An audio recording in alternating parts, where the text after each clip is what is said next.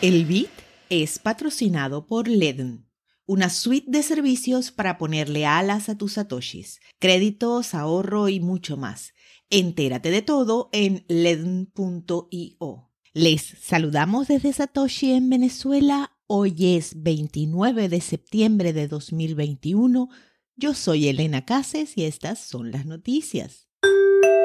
A pesar de la prohibición, China todavía tiene al menos 145 nodos en línea.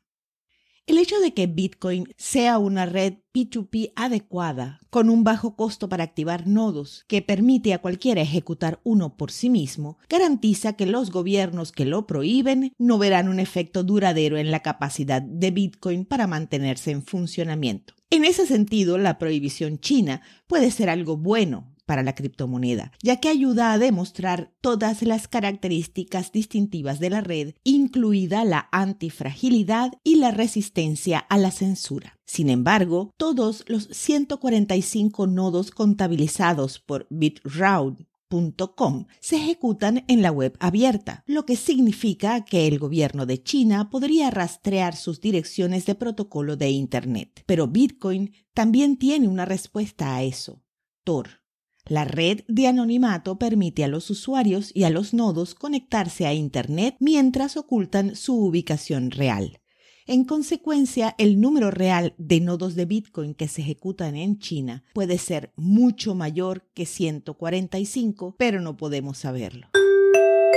Gensler reitera su apoyo a los ETF de Bitcoin basados en futuros. El presidente de la Comisión de Bolsa y Valores de Estados Unidos, Gary Gensler, reiteró hoy 29 su apoyo a una clase estrecha de fondos cotizados en bolsa de Bitcoin que invertirían en contratos de futuro en lugar de las criptomonedas en sí. Gensler destacó que los ETF de Bitcoin que invierten en contratos de futuros que cotizan en la Bolsa Mercantil de Chicago y se registran bajo la Ley de Compañías de Inversiones de 1940, la llamada Ley 40, y cito, brinda protecciones significativas a los inversionistas y espero con interés la revisión del personal de tales presentaciones.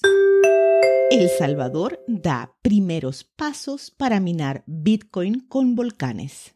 El presidente Nayib Bukele, un ávido usuario de Twitter, publicó ayer, 28 de septiembre, un video con la leyenda Primeros Pasos, acompañado de un emoji de volcán. El clip, de 25 segundos, que ya tiene 1.8 millones de visitas, mostró un centro de datos en un bosque. Luego se acercó a un trabajador dentro del centro que conectaba un cable a un minero de Bitcoin. La idea de minar la criptomoneda con volcanes nació en la sesión de Twitter Space que Bukele compartió con el provocador de Bitcoin, Nick Carter, en junio. Se basó en el hecho de que El Salvador tiene cientos de megavatios de potencial geotérmicos sin explotar, así como una red de plantas de energía subutilizadas.